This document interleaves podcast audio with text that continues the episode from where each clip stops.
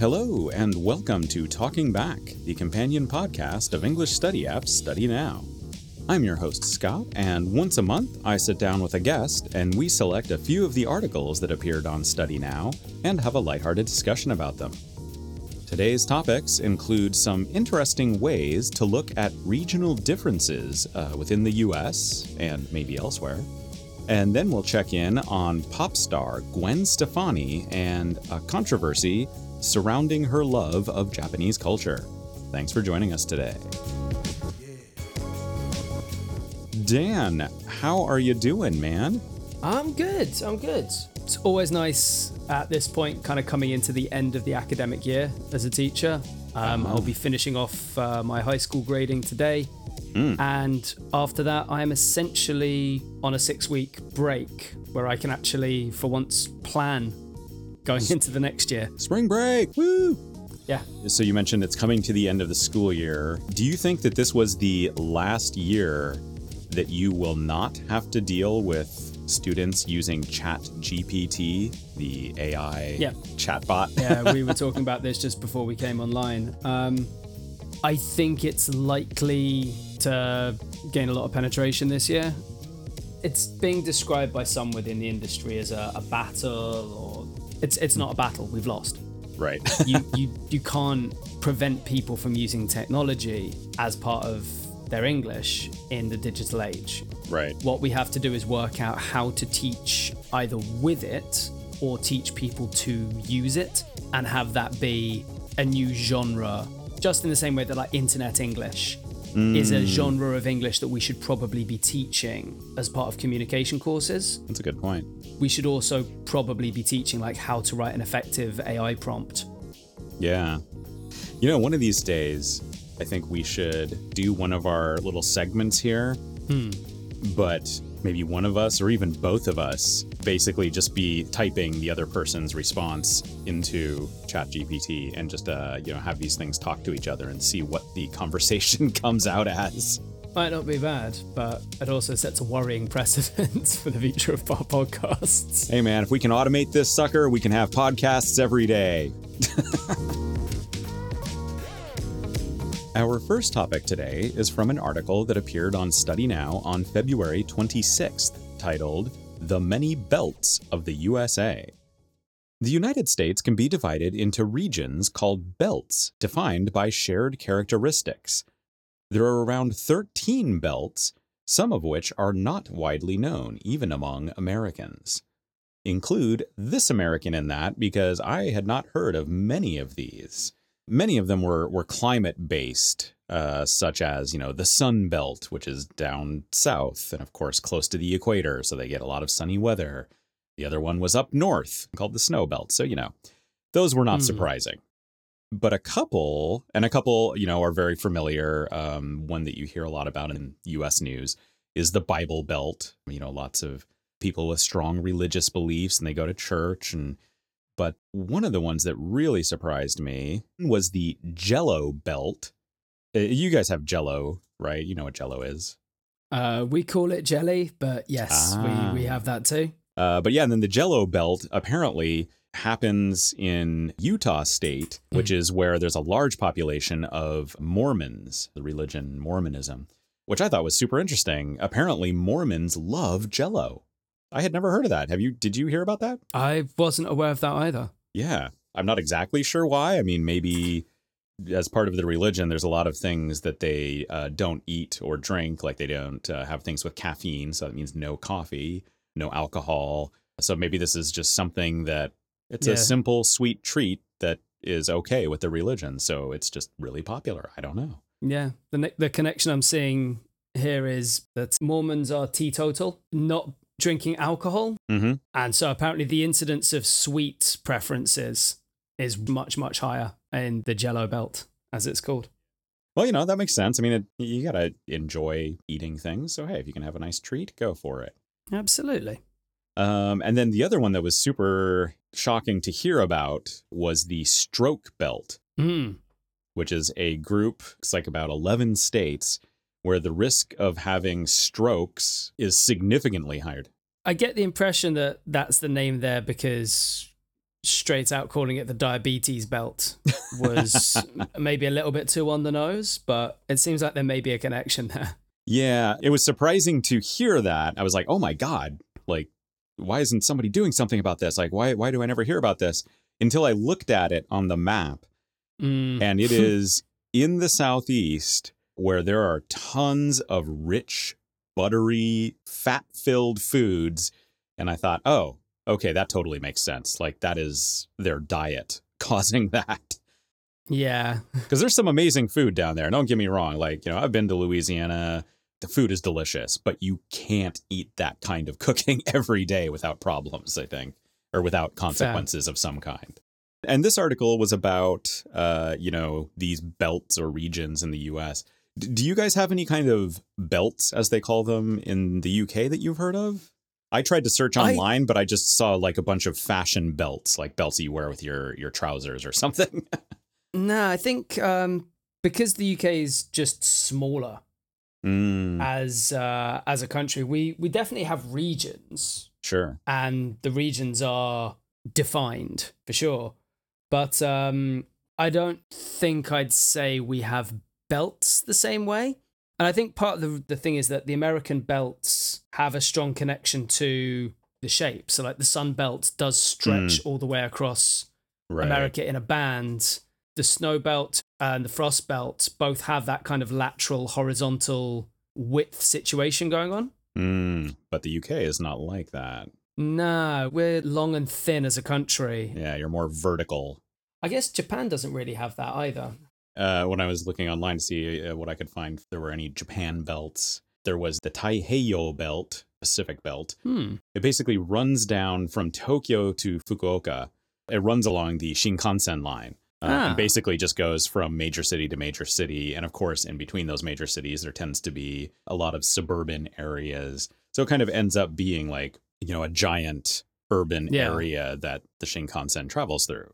The sprawl. Yeah, yeah. right. Because that one is not defined by the region or the people, it's mm. designed by the transportation. It's kind of on brand where America, each region had its specific industry or cultural difference in a federated country, whereas Japan is very much one nation, but defined by its transport links. Yeah, so that was pretty interesting. Okay. Well, this has all been very well and good, but I'm going to go find the lunch belt. No, it's just, man. See, AI could never fumble a joke quite like that.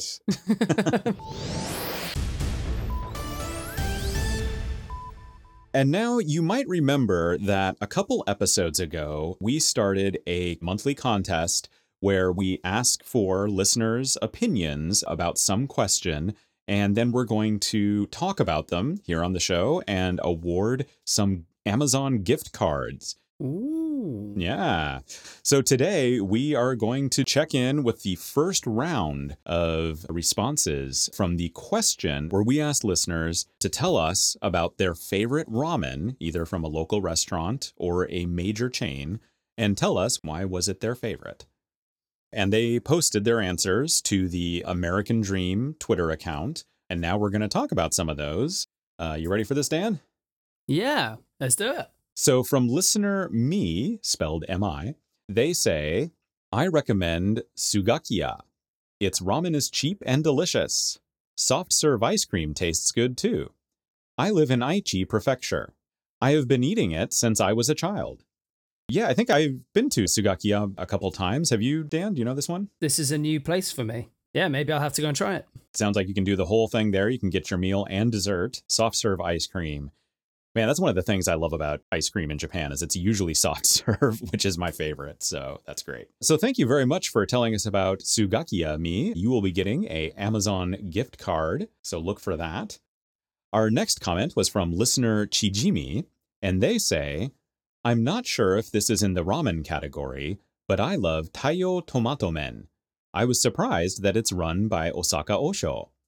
And I think I know this one too. This is like the tomato style ramen, if I'm not mistaken. The name would definitely imply it. I've not really had tomato men to this point, but it, it always looks interesting.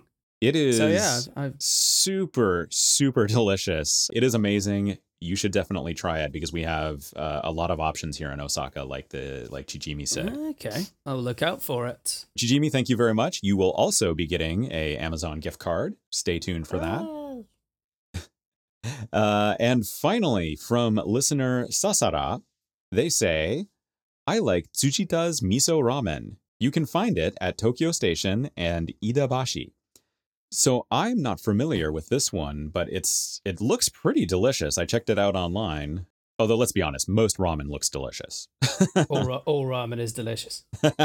it's just a fact. It's it's it's great food. There's a reason why this was uh, such a big part of our competition. Exactly, exactly. Um, but Sasara specifically mentioned their miso ramen, which is another Mm. one that I hadn't tried for a long time. You know, I just always got the you know the tonkotsu, or something like yeah. that. But um, man, there's some good, good miso Oh, ramen yeah. out there, and now I'm gonna try and find uh, and see if there's a Tsujita uh, locally here to me, and if not, I'm gonna try it the next time in, I'm in Tokyo. Yeah, we're checking around in my area as well and Yeah. watching out when I go to Tokyo.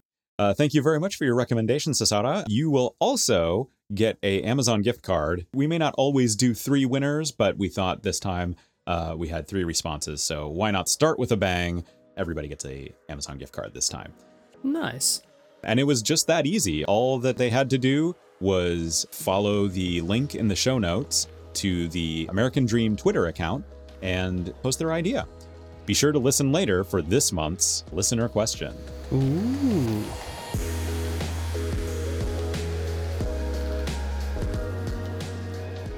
Before moving on to our next story, let's have Dan check in on the top five most popular stories on Study Now from the past month. What was in the list this time, Dan? Okay, at number five, we have AI could help sort trash. Man, we just can't get around talking about AI these days. Apparently not, but this at least is uh, an unequivocally good use of the stuff. Agreed. It turns out people generally are really, really bad at sorting their trash. Mean, we're quite good at it in Japan. We're getting better, but having a system to do it even better than we can would probably be a good idea.